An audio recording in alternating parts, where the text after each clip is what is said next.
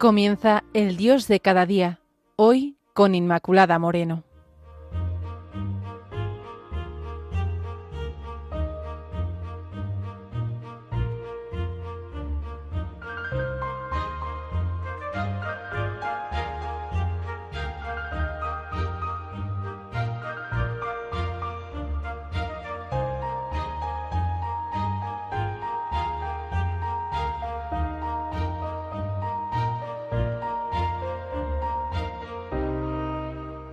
Queridos amigos de Radio María, estamos en el espacio El Dios de cada día. Hoy, para hacer esta reflexión, cojo el Salmo 116, los versículos del 12 al 19. ¿Cómo pagaré al Señor todo el bien que me ha hecho? Alzaré la copa de la victoria e invocaré el nombre del Señor. Cumpliré mis promesas al Señor en presencia de todo el pueblo. Al Señor le cuesta mucho ver morir a sus amigos. Sí, Señor, yo soy tu siervo, el hijo de tu esclava, tú rompiste mis cadenas. Te ofreceré sacrificios en acción de gracias e invocaré tu nombre, Señor. Cumpliré mis promesas al Señor en presencia de todo su pueblo, en los atrios de la casa del Señor, en medio de ti, Jerusalén. En realidad, en el Salmo 116 hay como dos salmos unidos en uno por el texto hebreo. El primero es un canto de acción de gracias de quien se declara liberado de un inminente peligro de muerte, es una súplica. Y el segundo es un canto más genérico de confianza y de agradecimiento por los múltiples beneficios divinos. Bueno, pues a este segundo pertenece el texto que hoy nos ocupa alude al rito descrito en el Éxodo 25, 29, 37. Es un sacrificio de acción de gracias por la salud recuperada. O sea, se hacía con la copa o el cáliz de la salvación una libación en homenaje religioso a Dios, derramando algunas gotas y pronunciando una invocación al nombre del Señor. Es este salmo entonces como un himno litúrgico al ofrecer sacrificios y alabanzas en el templo. Bueno, pues una acción de gracias, al fin y al cabo. Y así nos dice en las notas de la Biblia de la traducción de Paulinas. Vamos a ir paso a paso, desgranando el texto. ¿Cómo pagaré al Señor todo el bien que me ha hecho? Esta pregunta, llena de unción, es fruto de un alma que se sabe bendecida, que siente en su vida una lluvia de bendiciones, que sabe descubrir en su vida la mano de Dios, actuándose, donándose, dándose imparablemente, de esta manera como Dios lo hace, en una medida remecida y rebosante, como nos dice el Evangelio según San Lucas 6:38. Bueno, en esta mañana contempla tu vida, tu historia, bendecida por Dios. Haz una lectura de la historia de tu vida y ve mirando ahí la mano de Dios como Dios ha estado ahí presente. Y despierta a amar, porque hemos de reconocer lo que hemos recibido y recibimos tanto, tanto que no somos capaces de poder vislumbrarlo. Lo atisbamos, vemos la mano de Dios en las cosas, pero nos desborda. Y así ha de ser, porque el Señor es sublime y no podemos abarcarlo. En este día, atisba esa obra de Dios en ti y levanta tu alma para agradecer a Dios tanta gracia y tanto don como ha puesto en tu vida, porque verás más la bendición que cualquier otra cosa. Por ello, el alma, que se sabe agradecida, despierta al agradecimiento, se siente desbordada por tanto amor. ¿Cómo, Señor, podré agradecerte tanto amor en mi vida? ¿Y cuál es la respuesta? Que no podemos agradecerle al Señor tanto bien como nos ha hecho. Esta es la respuesta, porque es tanta la distancia entre Dios y nosotros que no podemos devolverle proporcionalmente en relación con lo que Él nos da. Pero el corazón despierta a agradecer, que esto es lo que nuestro Señor quiere, aunque no haya proporción. Y además, así crece el amor, porque Dios toma esos pequeños signos para derramarse en nosotros, porque le importamos nosotros, no lo que le podamos devolver, cosa que es imposible, y por ese signo de entrega todo queda bendecido. El Señor nos mira pues como ese niño pequeño, pues que no, no puede devolver al Padre todo lo que el Padre hace por él, pero solo una sonrisa al Padre le complace.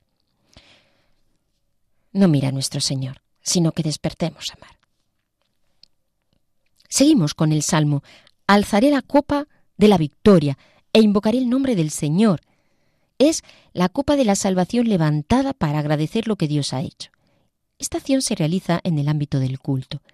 Las celebraciones litúrgicas tienen en realidad este sentido, entre otros, el de agradecer a Dios tantas cosas como de Él recibimos. Luego, levantar la copa es un simple signo que muestra esta actitud de agradecimiento.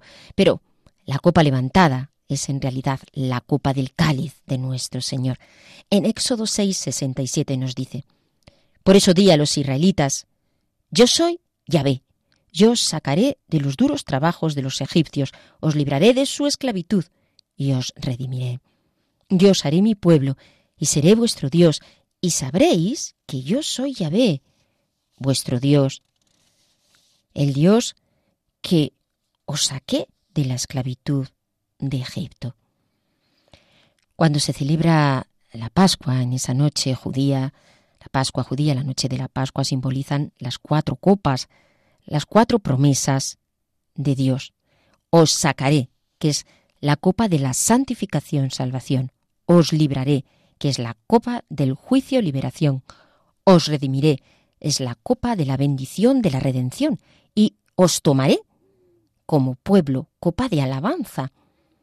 En realidad este proceso es el que hace Cristo con nosotros, porque en Cristo se cumple toda la escritura, se cumplen las promesas. ¿Qué hace nuestro Señor? Nos saca del pecado, nos libra de la muerte, nos redime cargando con nuestros pecados y nos convierte en un pueblo de alabanza. Esta es la copa de la salvación, la copa de la sangre de Cristo. ¿Cómo agradecer al Señor todo el bien que me ha hecho? Pues la participación del sacrificio eucarístico. Esta es la mejor forma de unirnos en Cristo, de agradecerle todo ese amor que nos da, porque así levantamos esta copa de la salvación, que es Cristo. Un segundo modo que recoge el Salmo para agradecer al Señor todo el bien que nos ha hecho es el de cumpliré mis promesas al Señor en presencia de todo el pueblo. Muchas veces este salmo sabemos que está presente en los votos de los religiosos o de las religiosas. Fuera de este ámbito, creo que no deberíamos de caer en la tentación de vivir la vida cristiana haciendo promesas porque somos tan frágiles. Hagamos al Señor una sola. Mira, Señor, yo quiero serte fiel, seguirte, amarte, con todo el corazón, con toda mi alma, con todas mis fuerzas. Y también en la comunidad, porque la relación que nuestro Señor tiene con nosotros afecta también a los hermanos. Luego la llamada a la santidad no es una introspección, sino la relación con el Dios misterio que nos implica a todos y que construye, sea cual sea, la vocación a la que estamos llamados en la Iglesia. Luego, de estas dos maneras, eh, respondemos a ese cómo podré agradecer al Señor todo el bien que me ha hecho. Lo hacemos levantando esta copa en el sacrificio eucarístico y lo hacemos diciéndole al Señor en mi fragilidad, Señor, yo quiero serte fiel. A continuación el Salmo dice, El Señor no quiere ver morir a sus amigos. Señor, yo soy tu siervo, el hijo de tu esclava. Rompiste mis cadenas. Porque el amor que Dios nos tiene nos lleva a amar, a entregarnos como siervos. Como siervos y como colaboradores a la vez. El siervo sirve, porque más que siervo es servidor. Es amigo, ya nos llamo siervos o llamo amigos, y está siempre a disposición de su Señor. Es alguien que sirve voluntariamente. Así los siervos de Dios, los que estamos al servicio de nuestro Señor. Hemos de estar a su disposición porque Él nos ha comprado al precio de su sangre es esa entrega voluntaria al servicio de Dios en el seguimiento de las huellas de Jesús nuestro Señor, que es el siervo de los siervos, porque Él es el primero que sirve. Los siervos de Dios, los que han seguido a Jesús, los que se han entregado de veras, tienen esta actitud pronta de seguirle, de amarle y desde Él a los hermanos. Basado en primera de Tesalonicenses 2, 1, 12, el siervo sirve por la fe y no trabaja en vano. Sirve a pesar de los sufrimientos y de los insultos. Sirve con sinceridad de corazón. Sirve para agradar al Señor. Sirve sin procurar glorias humanas. Sirve desinteresadamente. Sirve como un padre lo hace a sus hijos, sacrificándose a sí mismo, sin esperar nada a cambio. Sirve y sirve, sin cansarse, por amor a Jesús. ¿Servimos así nosotros? Sirvamos, sirvamos como nuestro Dios quiere, como amigos, para hacer su voluntad, como sus colaboradores. Gracias, Señor, porque tú rompiste mis cadenas, mis cadenas de odio, de violencia, de enredo, de ira, esas cadenas que son más fuertes que cualquier grillete porque están albergadas en mi corazón muchas veces y vienen de mi pecado, y solo tú puedes romperlas por el poder de tu gracia, por el poder de tu amor.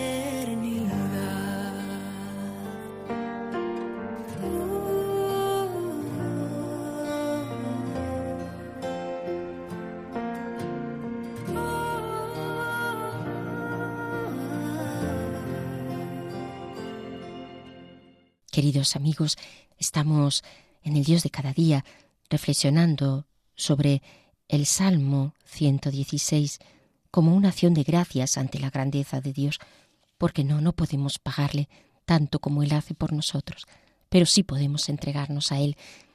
Y ese agradecimiento en los atrios de la casa del Señor, dice el Salmo, en medio de ti, Jerusalén. Así continúa. Qué bella es esa expresión, en los atrios de la casa del Señor. Si el salmista tenía en su mente el templo de Jerusalén, que es muy posible, sabemos que el templo de Jerusalén tenía varios atrios, a diferencia del tabernáculo donde había un solo atrio. El templo tenía tres atrios. En segunda de Crónicas 4.9 dice, también hizo el atrio de los sacerdotes y el gran atrio y las portadas del atrio y cubrió de bronce las puertas de ellas. Y en Primero de Reyes 6.35, en referencia a los atrios, dice, edificó el atrio interior de tres hileras de piedra labradas y de una hilera de vigas de cedro. De manera que el templo tenía estos tres atrios, el gran atrio, el atrio de los sacerdotes y el atrio interior, donde estaba el altar de bronce. Las puertas de los atrios eran cubiertas de bronce. El bronce simboliza la justicia divina, el juicio de Dios. Los muros de los atrios consistían de tres hileras de piedra y una hilera de vigas de cedro. No eran muros muy altos, sino que permitían ver incluso desde fuera. Los atrios fueron hechos con el fin de establecer orden en el templo. El gran atrio debió de ser un espacio para todos. Era grande con el fin de invitar al pueblo de Israel a acercarse al templo para disfrutar de la presencia de Dios. Isaías describe una de las funciones, porque mi casa será llamada casa de oración para todos los pueblos. Ese es el lugar muy probablemente donde estaban los mercaderes a los que Jesús expulsó del templo. El segundo atrio, más interno, el de los sacerdotes, Sabemos que la tribu de Leví fue elegida por Dios para el sacerdocio, y la familia de Aarón fue la escogida para el servicio de las cosas más santas, los sacrificios, el incienso, las lámparas. Durante la travesía del pueblo de Israel por el desierto, pues los demás levitas, que no eran de la familia de Aarón, tenían el cargo de trasladar el tabernáculo. Y por último, el atrio interior, donde estaba el altar de bronce. El altar ocupaba el centro de este atrio. Vemos como el salmista, después de desbordar de gozo, de unirse a Dios en la celebración, en el culto, tiene ese deseo grande de estar con el Señor, de conocerle y de amarle más. Señor, nosotros en este día queremos estar contigo, queremos estar en tus atrios, muy cerca de ti, muy cerquita, en los atrios en los que se destila tu presencia, tu gloria, tu luminosidad, tu santidad, y todo se envuelve del esplendor de tu luz. Pasamos del atrio exterior al de los sacerdotes y de ahí al interno, donde está el altar de bronce, buscando tu rostro, buscando estar contigo. Seguro, queridos amigos, que os sentís muchas veces en este deseo del más, del más que nos pone el Señor, de querer estar con Él, pero más, de entregarnos más a Él, donde todo lo de este mundo nos resulta insuficiente.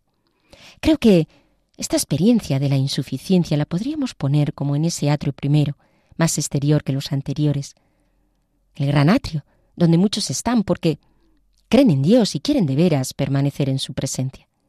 Están ya dentro del templo.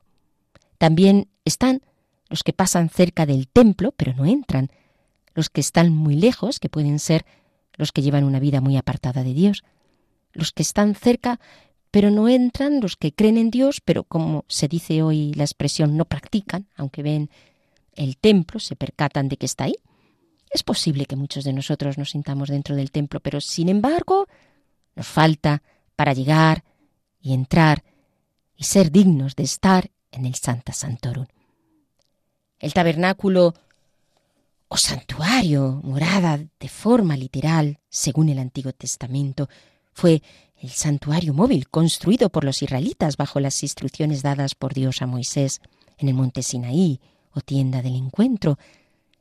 Sin embargo, en el templo de Salomón, el lugar más santo, la sala más interior, sin ventanas, y la zona más sagrada del templo era el Santo Santorum, donde descansaba la presencia de Dios, donde estaba el arca de la alianza. Y solo el sumo sacerdote podía entrar en la sala una vez al año en el día de la expiación, llevando la sangre de un cordero sacrificado y quemando el incienso. Vamos a ser atrevidos.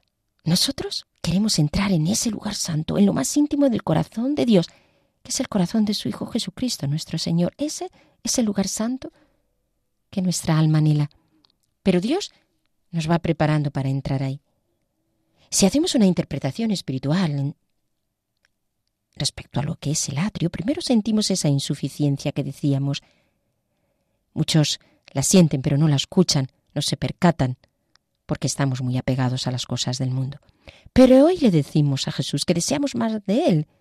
Y este deseo nos va purificando y nos abrimos paso entre la multitud en ese atrio exterior y pasamos al atrio segundo, el de aquellos que llevados por esta sed, ese deseo, esa búsqueda del agua viva, están dispuestos a desprenderse de todo. Y así se lo pedimos a nuestro Dios, que lo va haciendo. Llega la soledad, agárrate a Él. Llega la enfermedad, agárrate a Él. Tú eres mi vida, y de ti me viene todo. Viene el desierto, ahí está el Dios absoluto. Viene el desvalimiento, porque ya no puedes ni valerte por ti mismo y tienes que depender de que otros te cuiden y ya no puedes ir y venir según tu voluntad, sino que tienes que esperar a que los otros lo hagan por ti. Y así ya desprendido de las cosas pasas a ese tercer atrio. Y en ese tercer atrio viene el desprendimiento mayor, no sólo de las cosas, sino de tus formas de pensar, de hacer, es el desprendimiento interno y externo que van unidos, porque uno nos lleva al otro. Y cuando Dios nos va desprendiendo de lo externo, internamente va haciendo esa obra, poco a poco, y nos va llevando al Santa Santorum, donde entramos descalzos, reconociendo la grandeza del Dios vivo. Señor, llévame a tus atrios, pero no me dejes en ellos. Vamos a ser más atrevidos en esta jornada Señor, llévame a ti, a tu centro, a tu misterio insondable, a tu santa santorum, a tu casa. Aquí, en la tierra, sabemos que no podremos estar totalmente en la presencia de Dios. Por eso anhelamos siempre esta casa, la nueva Jerusalén, la patria del cielo. Esta es nuestra patria. Y esta interpretación última es la interpretación cristológica, porque Cristo es nuestra patria. Él lo es todo. Y desde esta imagen del templo podemos entender esta parte del Salmo.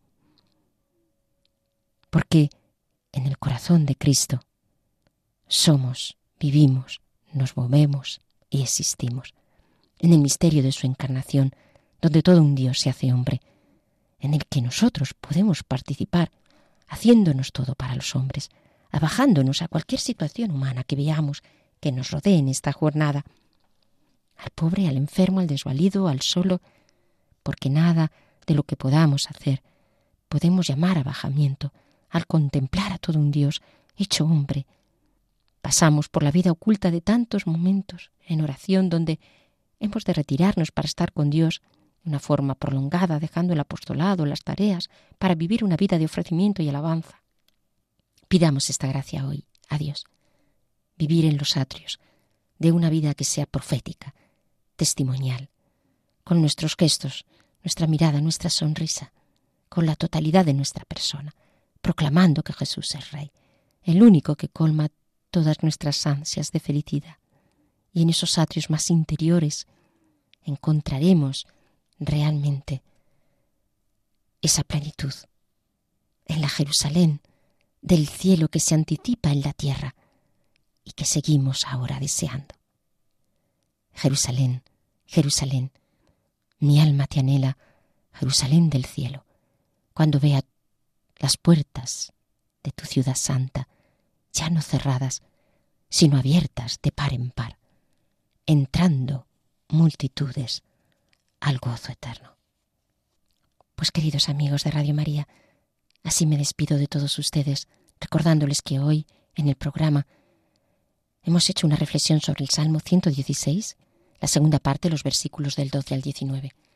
Nos ha ido llevando el Espíritu desde el deseo de poder agradecer a Dios tanto bien como hacen nosotros, al deseo de estar en sus atrios, de entrar en su intimidad y de vivir con Él para siempre en la Jerusalén celestial.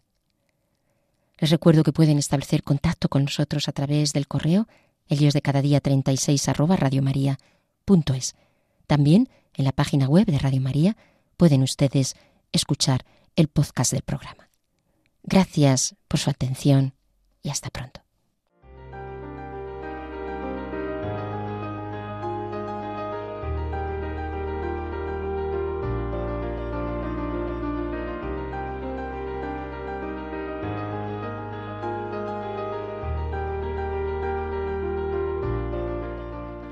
Así finaliza en Radio María el Dios de cada día, hoy con Inmaculada Moreno.